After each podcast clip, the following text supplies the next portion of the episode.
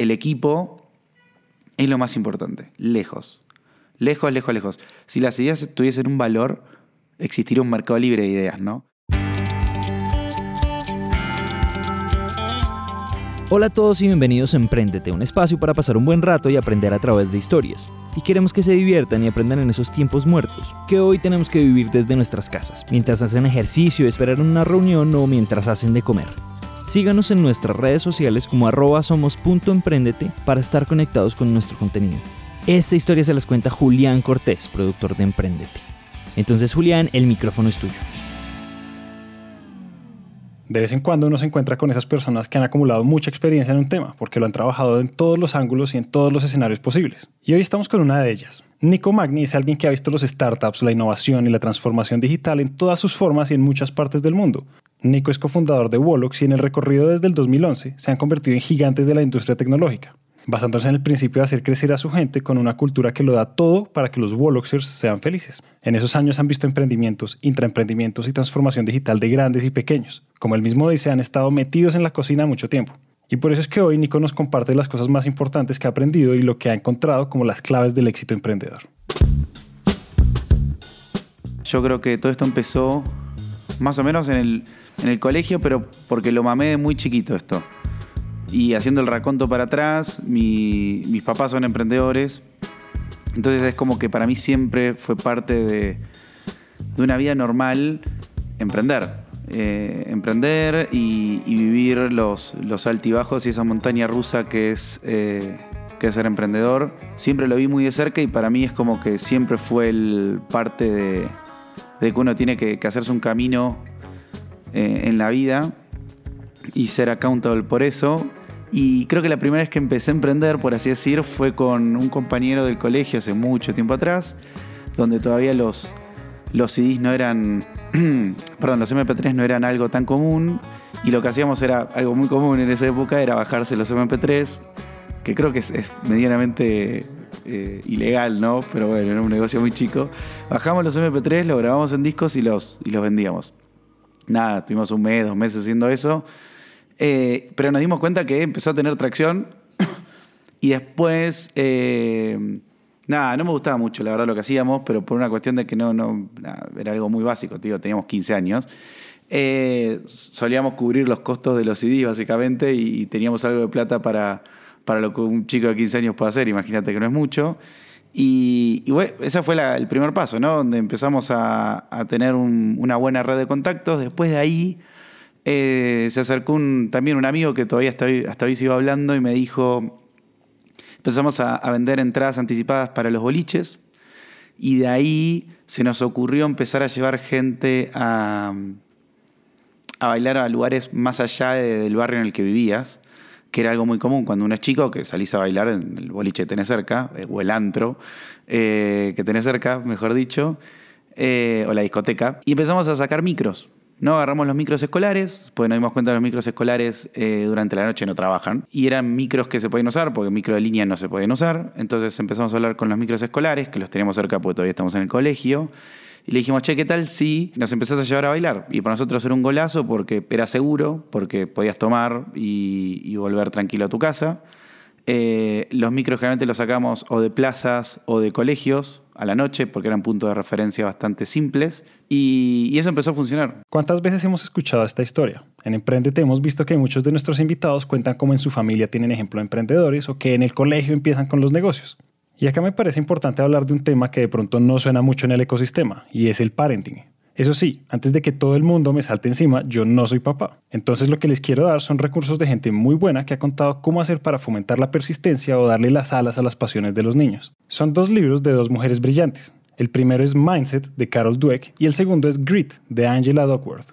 Y si no es por la idea de los hijos, de todas maneras les recomiendo que los lean. Son muy buenos para todo el mundo y empezamos a sacar micros para un montón de, lugares que estaban un poco más lejos de, lo que uno solía ir a bailar y empezamos a negociar precios en mayorista con, el boliche, con el lugar, porque, porque él le servía, que de golpe le diga, che, te llevo 200 personas, ¿no? Y, y nosotros hacíamos precio en masa y el que, iba, el que iba a ese lugar le damos un precio total por, por lo que era todo, entrada, transporte y demás, que si hacías la cuenta te era mucho más barato que ir hasta en auto o en remis o en Uber no existía, ¿no? En esa época. Eh, entonces eso fue un primer paso y creo que cerramos esa etapa eh, cuando para nuestra fiesta de, egresados del último año del secundario, donde toda esa capacidad que teníamos, ya estamos sacando casi entre 5 o 8 micros por, por fin de semana, en realidad uno el viernes y otro el sábado, a diferentes lugares. Dijimos, bueno, para nuestra fiesta de fin de año hagámoslo. Y, nada, fue, fue increíble porque un lugar que quedaba muy lejos es como que te diga si me, que estaba a 60, 70 kilómetros de la ciudad, el lugar que habíamos elegido para hacer la fiesta. Y el dueño del lugar nos dijo, chicos, es imposible que llenen este lugar. Y nosotros le dijimos, quédate tranquilo que lo vamos a llenar. No, no es imposible. Claro, él no sabía que teníamos toda una máquina ya funcionando de, transportar gente, ¿no? Y, no lo puedo creer. De hecho, a las 12 de la noche, esto arrancó a las 10, se había quedado sin alcohol el lugar. Y fue a comprar más, ¿no? Fue a conseguir más. Porque ni él se imaginaba de, la magnitud. Claro, bueno, y ahí fue como le dimos un cierre, porque aparte terminé el secundario y dije, bueno, me voy a poner a estudiar y la verdad eran cosas que eran un poco difíciles llevar eh, con, una intensidad como la, que, como la que lleva a hacer una carrera. Y ahí es como que podríamos decir que tuve un impasse de, mi carrera emprendedora, pero también en, un track paralelo venía la carrera de mi familia, ¿no? Donde casi todos mis, yo soy, somos cuatro hermanos en total, y todos mis hermanos son emprendedores, o sea, cada uno tiene su, su negocio. Esa primera experiencia de emprender se acaba con la entrada en la universidad y le deja a Nico dos lecciones muy importantes para el futuro. Lo que aprendí del, primero de todos, que fue el más informal, eh, te diría que fue elegir bien a tus socios. No es que lo había elegido mal, pero había sido una, una elección, por así decir, aleatoria. ¿no? Es como que estaba hablando con un chico, me pareció una buena idea hacerlo y lo hicimos. Y nunca me puse a pensar si era un socio estratégico, por así decir o si quería pasar el resto de mi vida, parece un cuento de hadas, ¿no? Con esa persona. Eh, en ese momento no lo entendí y, cuando terminó esa etapa, no digo que haya terminado mal, pero eh, nada, fue un aprendizaje que me llevé de decir, nada, los socios hay que elegirlos con un poco más de, cuidado. Y en la siguiente, eh, lo que me di cuenta es que si uno, que es algo básico, ¿no? Pero había una necesidad nosotros detectamos que había una necesidad, que, que la gente quería bailar otro lugar que no sea solo el que tenía cerca, ¿no?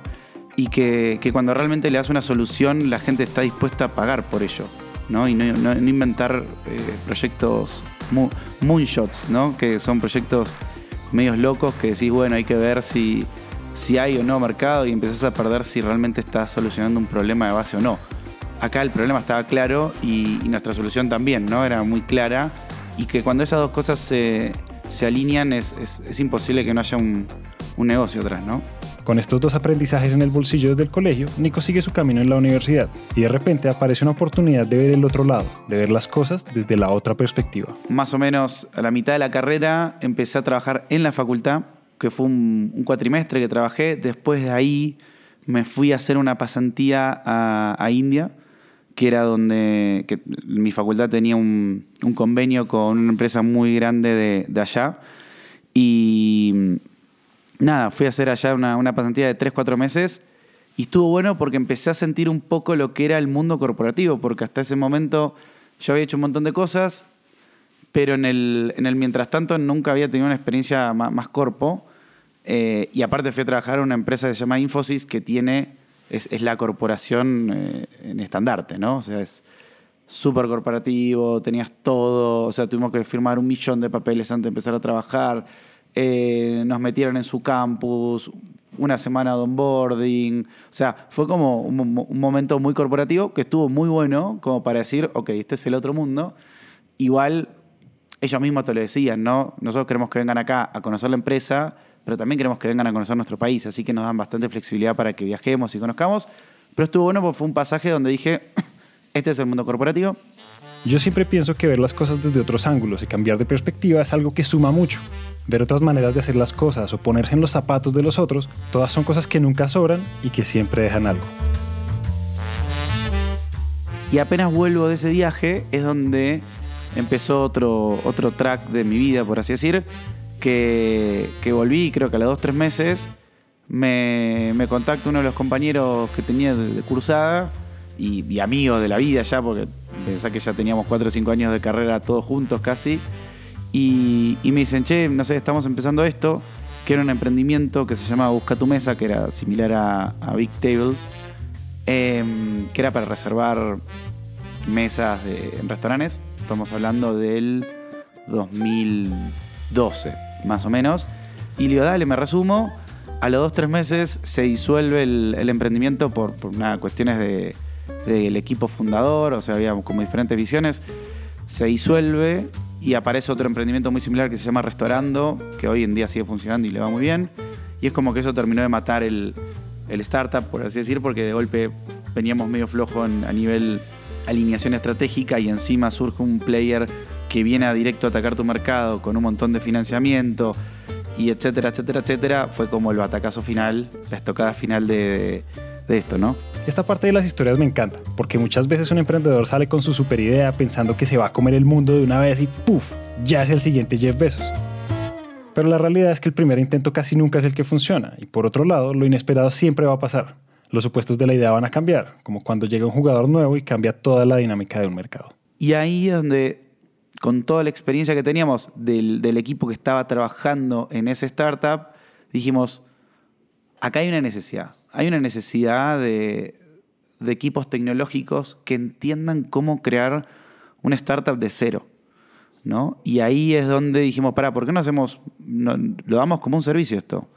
Esa fue como la primera chispita que hubo, ¿no? Y después dijimos, yo empecé a contar mi experiencia corporativa y otros de los chicos que habían viajado conmigo a, a Infosys y, otros más que habían tenido experiencias corporativas en otros ámbitos, empezaron a contar cómo se, cómo se trabajaba ¿no? en, el mundo, en el mundo corporativo, todo lo que era el área de tecnología, y nosotros decíamos, eso no es lo que queremos realmente. No es lo que queremos para, para gente que estudió lo mismo que nosotros, por así decir. Eh, y no lo queremos para la gente en general, menos, me imagino. Entonces dijimos, ¿por qué no empezamos a hacer esto de dar este servicio y crear una empresa que tenga una cultura realmente diferente? Y justo se dio que arrancamos con. Se dio una convocatoria a una aceleradora pública que había en, en Buenos Aires, que se llamaba Bytec, que ya no existe más, eh, donde te daban un espacio que, que te daban internet, teléfono, eh, un montón de capacitaciones y mentorías que eran muy buenas para el estadio que estamos nosotros, y, y un espacio de trabajo que no era menor, porque hasta, hasta ese momento nos juntamos en, en, la facultad a charlar de esto. Y habíamos tenido ya quizás un primer pasaje por el garage, por así decir, que era la oficina de, de uno de mis socios que. Perdón, la oficina del papá de uno de mis socios que nos la prestaba como para decir, bueno, júntense acá y tienen internet, básicamente, que era todo lo que necesitamos. Y, yo creo que lo que terminó de encender esa chispa, y, y esto creo que es un aprendizaje que me llevé muy fuerte, fue nuestro primer cliente. Y ahí es cuando todo se vuelve real. Es un poco bizarro, por así decir, porque fue el, papá de, mi actual mujer, donde tenía un problema que, era un sistema de... ellos tienen una empresa de turismo y necesitaban un sistema que integre todos los sistemas que ellos tenían. Y nosotros dijimos, yo, te lo podemos hacer, hagámoslo, no tenemos experiencia, pero lo que te podemos decir es que nos vamos a preocupar porque tu solución ande y ande bien. Él notó ese compromiso y dijo, démosle para adelante, confío en que, en que ustedes van a hacer lo correcto. Y ahí empezamos. Y después de, eso empezaron a, aparecer nuevos clientes y eso es- fue como un círculo virtuoso que empezó a funcionar, pero siempre tenés que encontrar ese primer cliente que, que valide tu propuesta de valor. En contexto, estamos hablando de un momento en el que los startups todavía no estaban tan de moda y la transformación digital en muchas empresas se limitaba a lo esencial. Por eso es que esos primeros clientes tenían que tener un perfil bien específico y que confiaran en Wallux para resolver sus problemas. En ese camino, nosotros sabíamos que queríamos trabajar para emprendedores. Y de hecho, los primeros 3, 4 años trabajamos exclusivamente para, para emprendedores, tanto en Argentina como en Estados Unidos. Y, y sabíamos que queríamos hacerlo con ellos porque ellos iban a entender nuestra propuesta de valor. Iban a entender que íbamos a estar codo a codo trabajando con ellos. Y no solo lo iban a entender, nos iban a dar ese espacio de, sentarnos en una mesa de decisión y ayudarlos a, cranear su proyecto. ¿Y cuál era el problema que habíamos nosotros? Es que los emprendedores no tenían un CTO o un líder de tecnología fuerte. Y, era una de las razones principales por las cuales los, emprendimientos de base tecnológica morían, porque no tenían un líder técnico sólido, no para que construya una plataforma súper robusta, sino para que entienda cómo rápidamente con la tecnología validas un camino, un negocio, una hipótesis, una idea. Que ese es el mayor desafío que hasta el día de hoy tenemos, ¿no? Pero cada vez fuimos formando más músculo para que esto no sea un problema. Pero en ese momento, estamos hablando de 2013, eh, era muy complejo. Y yo creo que eso fue clave, entender qué segmento era el que nos necesitaba, que eran los emprendedores, y cuál era nuestra propuesta de valor y cómo eso se alineaba con nuestra misión y nuestra cultura de empresa. Porque si yo hubiese ido con, esa propuesta de valor a un corporativo en ese momento, probablemente ni me hubiese contratado. O me hubiese pedido credenciales que no tenía. Eh, y yo no hubiese podido empezar a validar mi camino. La ejecución y la práctica son la única manera de hacer esto. Las ideas pueden verse muy bien en el papel, pero la realidad es que uno encuentra su foco y su propósito cuando salta al fuego, cuando ve la realidad de lo que puede ofrecer y se enfrenta al último juez de una empresa, el mercado. Esos años nos ayudaron mucho a entender cómo se crea un negocio de cero. ¿Qué métricas hay que mirar? ¿Qué variables? ¿Qué problemas tenés? ¿Cómo la tecnología impacta en todo el equipo? ¿Cómo la tecnología impacta en tu cliente? ¿Cómo armar una, campaña de marketing? ¿Qué pedirle a una empresa que te arma la campaña de marketing para que esto funcione? Estuvimos muchos años en la cocina de, los startups y, y eso hizo que hoy estemos en una posición de privilegio porque no somos una software factory, somos, tenemos una software factory adentro y entendemos muy bien cómo crear productos digitales y sabemos qué cosas funcionan bien y qué cosas no tan bien. Y eso yo creo que fue lo que una vez que lo pudimos madurar y validar, que eso fue gracias a estar escuchando muy de cerca a nuestros clientes, hizo que Mercado Libre nos venga a buscar y nos pida que, que construyamos un producto juntos. O sea, cuando nos vine a buscar Mercado Libre, éramos 30 personas. Y Mercado Libre eran, no sé, 4.500, 5.000 personas. Entonces era como, wow, que te venga a buscar una empresa para que hagas un producto quiere decir que hay algo que nosotros ni siquiera vimos que teníamos de valor. Y eso fue el siguiente paso que creo que, lo vimos medio forzado, forzado porque nos, nos lo hicieron dar, pero fue increíble porque dijimos, bueno, ahora ya estamos listos para meternos en el mundo corporativo y empezar a ayudar al mundo corporativo a crear productos digitales de otra forma, crear una cultura empresarial de otra forma. Todo ese expertise que Wolox logró acumular viendo a muchos emprendedores es un activo que no tiene precio, porque significa que hicieron parte del aprendizaje de muchas empresas mientras aprendían de su propio recorrido. Y eso es como ponerle esteroides al aprendizaje.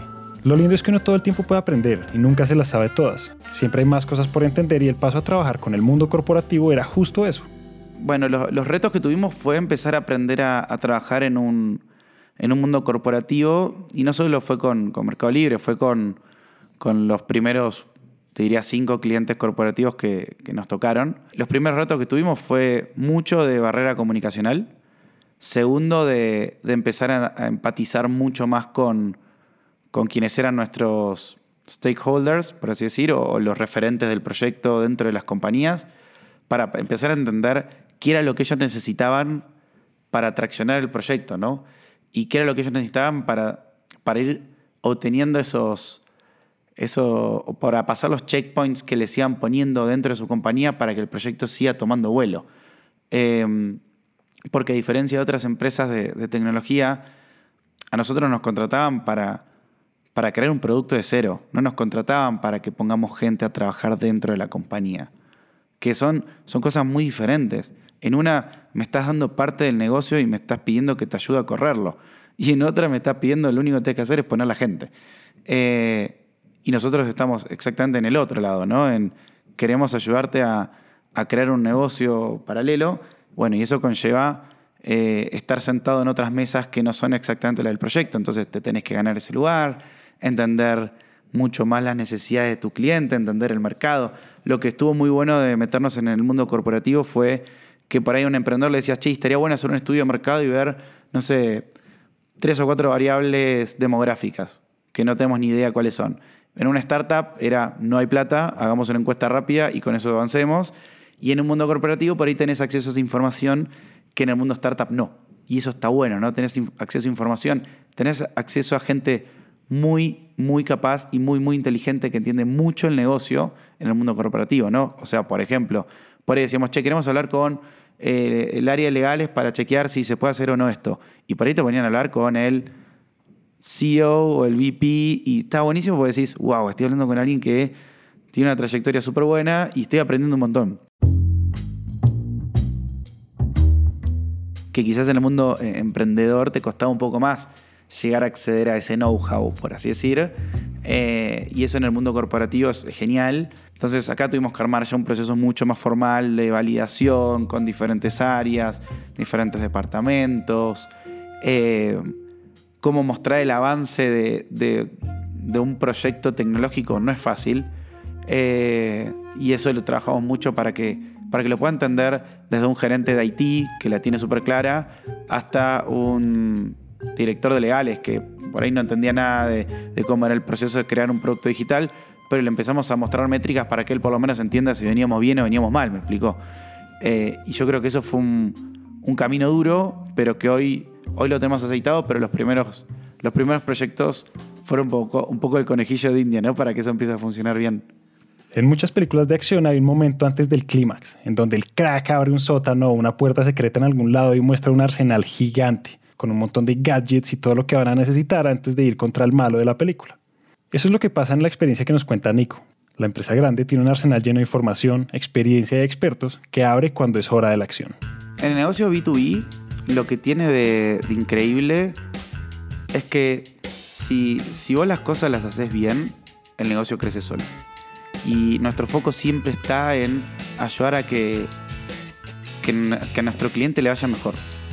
Y con esto que digo es, si estamos creando un canal digital y yo no tengo ni idea para qué estás creando un nuevo canal digital, es muy difícil que te ayude.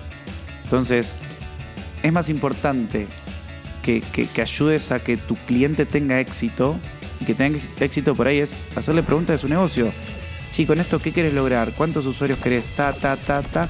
Y quizás lo ayudas a replantear algunas hipótesis que por ahí no están del todo bien, ¿no? Porque a veces le bajó del directorio diciéndole, mira, tenés que generar un millón de usuarios nuevos. Y decís, wow, eso no lo hace nadie en un mes. Entonces por ahí decís, para, hagámoslo en fases. Mira, hagamos primero unos primeros 10.000, después unos 20.000. Y lo ayudas también a que él pueda responder a un directorio diciendo, miren, este es el plan que tenemos. Y después tenés que ayudar a que eso tenga éxito. Entonces, mi primera recomendación en el B2B, tenés que ayudar a que tu cliente tenga éxito en lo que se está proponiendo hacer. Y para eso a veces implica tener mucho know-how de su industria, tener mucho know-how de su compañía particular, tener mucho know-how de, qué funcionó y qué no en otros países en la misma industria con el mismo tipo de empresas, como para ayudarlo a que ese camino sea menos doloroso. La dinámica del B2B es muy interesante, porque el negocio es bueno cuando el negocio del otro mejora. Suena como raro, pero es el enfoque más ganador porque si uno piensa que tiene que chuparle toda la sangre a su cliente, no va a durar en el mercado. Como siempre, se trata de dar valor. En esos primeros años en los que uno está poniendo su empresa en el mapa, la mejor práctica de todas es reinvertir, que la mayoría de las entradas monetarias vuelvan a la empresa para hacerla crecer. Eso no es fácil porque implica mucha disciplina, orden y algunos sacrificios. Los primeros años de mi vida dentro de, de me acuerdo que creo que hasta el primer año no cobramos un sueldo. Literal. Eh, o los primeros seis meses seguro. Y después un sueldo que era como, bueno, toma, con esto puedes comer, ¿entendés? Eh, y en ese momento yo vivía con, con, con, en ese momento era mi novia, que era mi mujer, y, ella sí trabajaba en el mundo corporativo. y gracias a eso también pude surfear eso, ¿no? Y yo no lo veía como algo ni raro, ¿me explico? Porque yo había visto lo que habían transpirado la camiseta los familiares que tenía alrededor, ¿no? Y entendía que era parte del sacrificio que uno tenía de que tenía que hacer, ¿no? Decir, quiero emprender, no sé, por ahí tenía amigos que están en el mundo corporativo que se podían ir de vacaciones dos veces al año felices y yo decía, puta, yo tipo tengo que cuidar hasta el último penny eh, para, para poder llegar, pero es parte de lo que uno, es el sacrificio que uno también tiene que hacer. De vuelta, para mí no fue difícil porque primero no tiene una estructura de costos, sinceramente era yo solo. Ya cuando uno tiene una familia, no, hay cosas que no puede joder. El, pero lo, creo que también lo que sirvió mucho es que para mí era normal ese sacrificio. Eh, y no lo veía como algo malo. Dije, bueno, el último se me va mal, pues todo el tiempo está esa pregunta, no es, si esto no funciona, perdiste dos años de tu vida. No, no perdés. Lo importante es que vos recorras esos caminos intentando de, de aprender como una esponja todo lo que puedas lo peor que te puede pasar es que siempre estés mirando la variable económica, ¿no? De, uy, ¿y cuánta plata perdí por no haber estado en el mundo corporativo? No, eso yo creo fue algo que nunca estuvo en, mi cabeza y fue algo que, que hizo que, no te nubles, ¿no? Porque todo el tiempo tenés el, el, como por así decir, el diablo en tu, en tu oído diciéndote, uy, en el mundo corporativo podrías ganar mucho más. Y decís, pero no es lo que, no es lo que, uno quiere hacer, ¿no?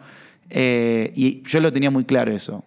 Eh, hasta dónde también está dispuesto a, hipotecar eso, porque yo sabía que no podía estar 10 años haciendo eso, porque en algún momento quería armar una familia, en algún momento quería empezar a hacer otras cosas, pero son, nada, es, algo que uno tiene que tener muy claro hasta dónde está dispuesto a invertir parte de su tiempo y parte de su vida, pero yo creo que lo importante es saber que cuando uno recorre ese camino no lo está haciendo por la plata, lo está haciendo por, por el aprendizaje, por los vínculos que uno puede generar, por, por, la experiencia de vida que uno puede generar y eso te termina enriqueciendo mucho más que el otro y te das cuenta que, a la larga el, algo es un bien, la plata es un bien material que te sirve y te habilita para hacer algunas cosas, pero que, es algo, nada, es, nada, es un bien, ¿no? Me explico. Y lo otro es un aprendizaje que no te lo puede dar otra cosa que viviéndolo. Yo creo que muy pocas veces hemos escuchado esto así de claro. Emprender tiene sacrificios e incomodidades que uno tiene que estar dispuesto a aceptar. Uno tiene que tener muy claro hasta dónde llega y cuáles son sus límites.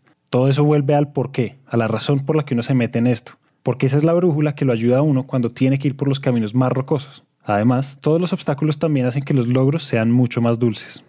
Wow, episodios grandes. Yo creo que hubo un, episodio así como muy, muy emocionante fue cuando salimos de, que se cruza un poco con, justo con el de Mercado Libre, cuando salimos de Bytec, que era la aceleradora esta que te contaba de, Buenos Aires, y, pasamos a tener nuestra primera oficina. Eso fue un hito como, wow. O sea, esto es como decir, este es nuestro espacio, este es nuestro lugar. Y, me acuerdo de la primera oficina, alquilamos una casa, una casa vieja, eh, estilo francesa, en, en un barrio así muy lindo en, Capital, que estaba bueno, que nos gustaba, que es, que es como por así decir, en, vivir en, el poblado, en Medellín. Y, y ese fue un momento en el cual, no me olvido más, el día que entramos todos a la oficina, fue como, bueno chicos, este es nuestro espacio. Porque antes estábamos en una oficina que nos la estaban dando, era re linda, le pusimos mucho amor, pero era una oficina que nos la estaban dando, ¿me explico? Y ese era el primer momento en el cual decíamos, esto es nuestro. Eh, y me acuerdo que todos llevamos a, nuestros familiares a conocer la oficina y como decíamos, esto es tipo el fruto de, nuestro trabajo. Esa sensación es incomparable.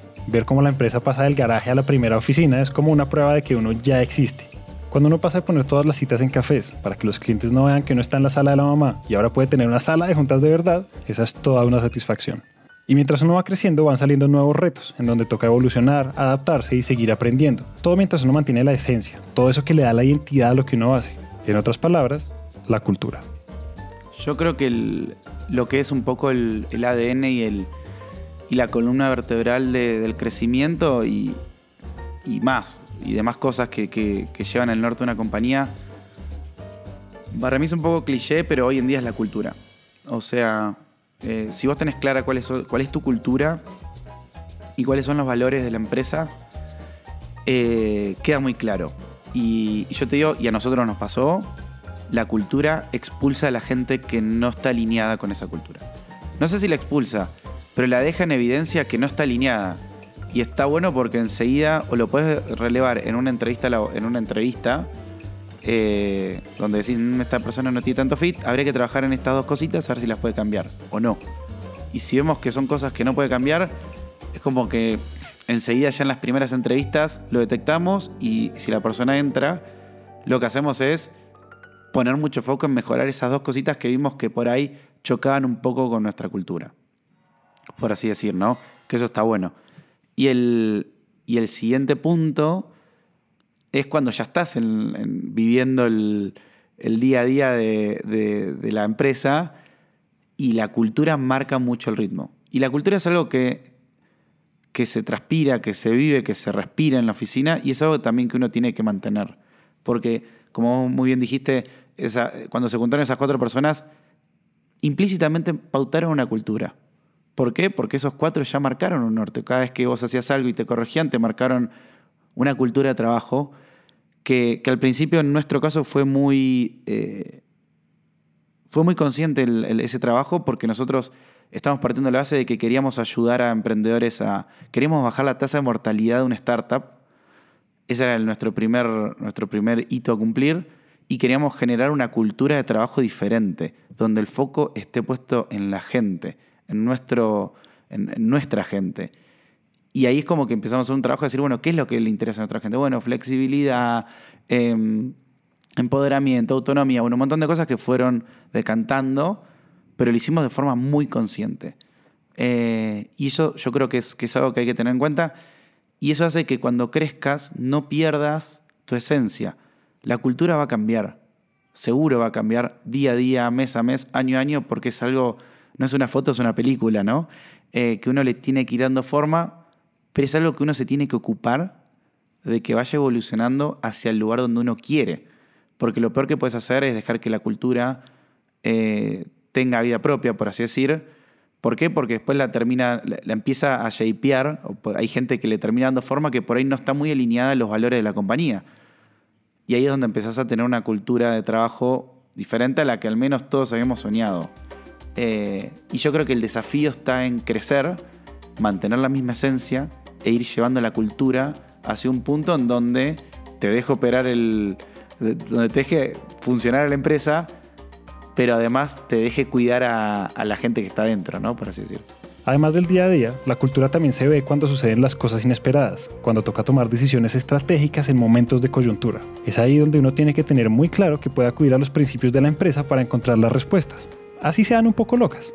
Y lo más gracioso que fue cuando nos mudamos a la otra oficina, pues ya no entramos donde estábamos, ahí éramos, cuando nos mudamos éramos 40 más o menos, eh, me acuerdo cuando vamos a alquilar en un, un edificio de siete pisos, alquilamos y lo estaban, tipo, era estrenar, ¿no? Y, nos dicen, bueno, tenemos 15 departamentos libres y nosotros necesitamos ponerle 5. Y dijimos, ¿qué hacemos con nosotros? Porque si no los alquilamos ahora, los van a empezar a alquilar y después cuando queramos crecer, no nos va a dar. Entonces dijimos, ¿cómo hacemos? Pues tampoco tenemos la plata como para alquilar medio edificio y dejarlo libre. Entonces lo que se nos ocurrió es decir, bueno, agarremos a parte de los socios y preguntémosle si se quieren ir a vivir solos. Y de último vayan a vivirse a, los departamentos que estaban libres en el edificio. Y que nos lo guarden hasta que realmente lo necesitemos. Y eso también fue algo medio loco, pero que sirvió para bootstrapear eh, la oficina, porque al año y medio ya todos esos lugares los habíamos liberado de, del alquiler de los socios y los habíamos empezado a transformar en oficina. Y hasta el día de hoy sigue siendo oficina, ¿no? Pero si no hubiésemos hecho ese, esa especie de workaround, no hubiésemos sido capaces de, guardar y reservar esos lugares, ¿no? Y fue un win-win donde dijimos, vos te querés ir a vivir solo y, yo necesito reservar el lugar. Y, ahí es donde me di cuenta que siempre que, buscas ese espacio en el cual es un win-win, las cosas fluyen y muy bien. Y creo que eso es otro de los aprendizajes que me llevo de, todo este camino, es decir, hay que esforzarse siempre para que esto sea un win-win. Cuando uno siente que no está siendo win-win y vos estás ganando de más o estás cediendo de más, en algún momento eso se vuelve un problema. Porque en algún momento la persona que está en, en situación de debilidad, por así decir, en algún momento eso no le sirve. Y está mal, está mal desde los cimientos, me explico, está mal. Eh, y eso me pasó en, situaciones donde nos pasó de por ahí estar en desventaja y decíamos, bueno, no importa, lo hago igual. Y en algún momento te empieza a pesar ese, bueno, no importa, lo hago igual. Entonces, eso creo que es algo importante de en cada interacción que nosotros tenemos, intentamos que esto sea un win-win. Eh, y donde las dos partes estemos contentas con, la decisión que se tomó, tanto con nuestros clientes como con nuestros Woloxers. Intentamos que siempre sea, es el, el lema, ¿no? En general, si uno mantiene buenos principios guía para las dinámicas de la empresa y las aplica con consistencia, va a ver los resultados. Definir que las relaciones tienen que ser gana-gana es un súper ejemplo de eso, y definitivamente se ha visto en Wallux, porque ya tienen oficinas en cinco países y se han convertido en un titán del mundo tech, y es porque han dado todo para sumar en el crecimiento de sus Walluxers. Primero, nosotros siempre tuvimos muy en claro que, que la cultura que queríamos generar era una mezcla entre, entre diferentes variables que queríamos ir monitoreando, ¿no? Por así decir.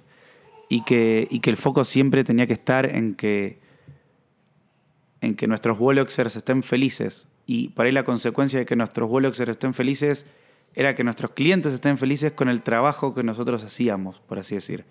Entonces pudimos encontrar un vínculo medio indirecto para, para ello. Entonces, siempre supimos que el foco era en que queríamos que, que, nuestro talento, por así decir, que esté feliz y se pueda desarrollar cómodo.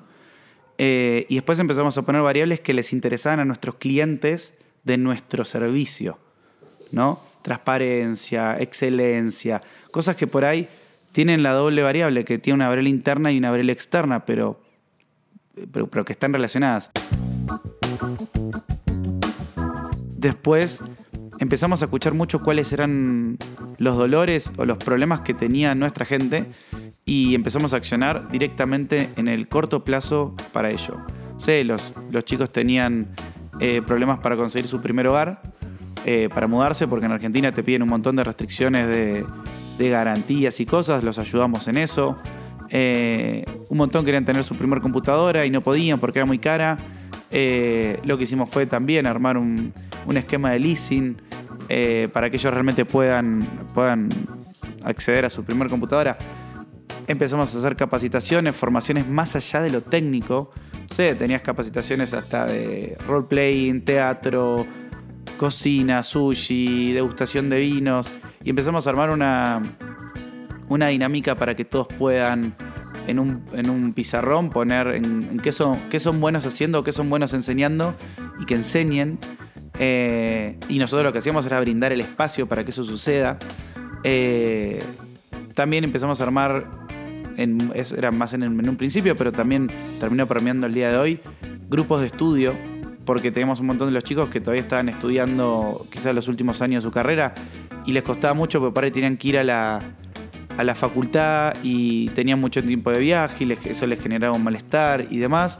Entonces empezamos a hacer grupos de estudio con con Woloxers y, gente que ya había pasado por, esa carrera, por así decir, y los ayudaba a estudiar. O sea, siempre nuestro foco estuvo en, cómo potenciar a, los Woloxers y cómo hacer que, nuestros clientes sean exitosos en los proyectos ¿no? que estamos encarando. Y eso un poco empezó a, a formar nuestra cultura. Yo creo que el desafío está en mantener un balance entre, entre esas dos visiones, ¿no? Porque de vuelta, si te vas mucho para la externa, terminas quizás canibalizando un poco la interna y si te das mucho para la interna, terminas canibalizando un poco la externa, ¿no? El balance creo que es clave. Lo que ha hecho Wolox con su cultura es muy interesante porque se fueron derecho a la fuente. Es algo así como ser centrado en el usuario a partir de ser centrado en los trabajadores. Aunque muchas empresas dicen que quieren hacer feliz a su gente, muy pocas lo llevan a ese nivel. Y eso es parte de su diferencial en el mercado. Todo ese esfuerzo se nota en el desempeño. El siguiente reto que tuvimos es ah, cómo hacemos para para permear más allá del equipo fundador, más allá de los socios, más allá de los primeros empleados, eh, cómo hacemos para permear un poco el, ADN o lo que nosotros queríamos hacer para, más adelante, ¿no? Y, yo creo que ahí hay un hito importante que, nosotros lo empezamos a ver más que nada en, este, en este último tiempo, donde nos empezamos a expandir ya más allá de Argentina, eh, que es muy importante la parte de formar equipo, eso seguro, pero también lo que es súper, súper importante es que estemos todos alineados y que nos preocupemos porque tengamos todos los mismos valores, nos preocupemos porque estemos todos alineados. Y es algo que hay que, hay que ocuparse de ello. No es una cuestión de que te muestre un PPT y ya. Porque hay cosas que, no se, que, uno las tramite con, con el accionar del día a día. Y creo que lo más importante de esto es que cuando uno habla de valores y de cultura, predique con el ejemplo. Yo no te puedo decir que un, valor mío es la transparencia y no soy transparente. Y lo que estoy diciendo es una trivialidad, pero hay que hacerlo con hechos. Pues yo te puedo decir, no, sí hay que ser transparente. Mirate, mi calendar es, es, público. Nada, con eso no estoy diciendo soy transparente. Es un pasito hacia la transparencia. Uno de los retos que tenemos es cómo hacemos para que nuestra cultura se siga manteniendo cuando tenemos posicionamiento en, seis países, donde seis países con, culturas totalmente diversas. Y que creo que eso fue un, aprendizaje fuerte donde nosotros dijimos, vamos a abrir oficina en Chile, vamos a abrir oficina en Colombia, vamos a abrir oficina en México, vamos a abrir oficina en Estados Unidos. Bueno, en Estados Unidos la cultura va a ser muy diferente porque ya, viste, hablan otro idioma, son, tienen una, cultura realmente diferente. Y, pero en el resto de los países dijimos, no, Chile, Colombia, México, hablan todos español, no va a ser difícil. Y, la verdad, fue un. Digo, yo estuve el, año pasado abriendo la oficina de Colombia, este año estoy acá en la, abriendo la de México, y la verdad que te digo que fue algo que subestimamos totalmente. Y que hoy ya lo pudimos medianamente encarrilar, pero es algo que, uno también le tiene que prestar atención a ese tipo de cosas, ¿no? En, en cómo en cómo adaptás, más allá de tu cultura, también las diferentes eh, subculturas, porque al principio nuestro foco fue, bueno, queremos una cultura un tipo unificada. Y después dijimos, no, cada sede, y cada sede, ni siquiera cada país, cada sede, bueno, en Argentina hay cuatro sedes, para tres sedes. En Chile hay una, en Medellín hay una, y en México hay una, en Nueva York y en San Francisco hay una en cada lugar. Cada, una, cada sede tiene su subcultura, que la esencia es la misma que la, la, que la cultura madre, por así decir. Y, los valores son los mismos. Yo creo que la única organización que tiene una cultura exactamente igual en todas partes es el ejército. Porque las personas son las que hacen la organización, y si ellas son muy variadas y únicas, cada lugar va a tener una personalidad especial. Mientras el core se mantenga, todo eso que trae la diversidad va a sumar mucho. Hace que la empresa como un todo se vuelva más versátil y más capaz de responder ante los nuevos retos que van a aparecer en el camino. Como siempre, le hicimos a Nico esa ronda final de preguntas rápidas para cerrar nuestra conversación, empezando por los consejos que le daría a su hija más adelante. Yo creo que el primero que le daría es que, que encuentre qué es lo que, que a ella la, hace feliz y la motiva. Porque creo que si encontrás eso es como que encontraste el, botoncito de, del reactor nuclear que uno tiene adentro, ¿no? Y lo apretaste porque yo creo que eso es una fuente infinita de, energía y motivación. Y eso creo que es el primer paso. El siguiente paso es encontrar gente con la que te quieras rodear y que quieras que te acompañen en ese camino. Y que creo que esa selección es, importante hacerla desde el punto de vista de humana, de valores, de visión, de misión, de, que estemos todos en, el mismo barco, pero yendo hacia el mismo lugar, no importa qué estemos haciendo. Hoy gran parte del, del equipo de, de, la mesa chica de Wolox sabemos que todos vamos para el mismo lugar y que hoy es Wolox y que el día de mañana puedes cambiar la empresa y poner otra, que todos vamos a seguir yendo para el mismo lugar y operando bajo los mismos valores, ¿no? Y creo que eso es importante porque ya uno está hablando de un vínculo humano y no de, de una empresa, por así decir, ¿no? Y creo que eso es, es muy valioso. Y yo creo que el último que le podría decir, que también me parece súper importante, es ser humilde. Y creo que es, es, algo importante porque mantenerte en ese track hace que, que mires todo con una inocencia, decir, che, está bien, está mal, eh, podría hacerlo de una forma mejor. Y creo que la, humildad hace que, muchas cosas permeen y, y, te hace preguntar desde otro, desde otro ángulo y también te hace crecer desde, desde otro lado, ¿no? Y creo que a veces uno se, se olvida de eso y está bueno, está bueno recordarlo y tenerlo como, como parte de, de, su ADN, ¿no? La siguiente pregunta es sobre esa frase que pondría en una valla que van a ver miles y millones de personas. Bien, una frase que, que, que yo pondría es, si querés ir rápido, anda solo y si querés llegar lejos, vamos juntos, ¿no? Es un poco lo que le, siempre le transmitimos a, a, a, todos nuestros clientes y que realmente creemos que, que es, es un poco la, la secret sauce para el éxito, ¿no? Y la última es, ¿cuál es ese mito o cliché que le gustaría desmentir? Yo creo que hay muchas, se dice muchas veces fail fast, ¿no? El, y yo estoy de acuerdo con fail fast, pero no sirve de nada ser una metralleta de, fails, ¿me explico? Eh, si no aprendiste nada. Más que fail fast, deberíamos decir, de, deberíamos decir learn fast. Eh, y si aprendés fallando, bueno, ese es tu método, pero aprendés. Eh, entonces yo creo que hubo un momento en el cual estamos como muy atorados en, en, lo que era la construcción de productos digitales, entonces dijeron, bueno, empecemos a hacer por lo menos, hagamos, antes de quedarnos craneando qué hacer. Pero ahora ya estamos en un momento en el cual ya hicimos mucho, empecemos a aprender. Así que si tengo que desmitificar algo, yo diría, en vez de fail fast, hagamos un learn fast, que, que es un poco más sano.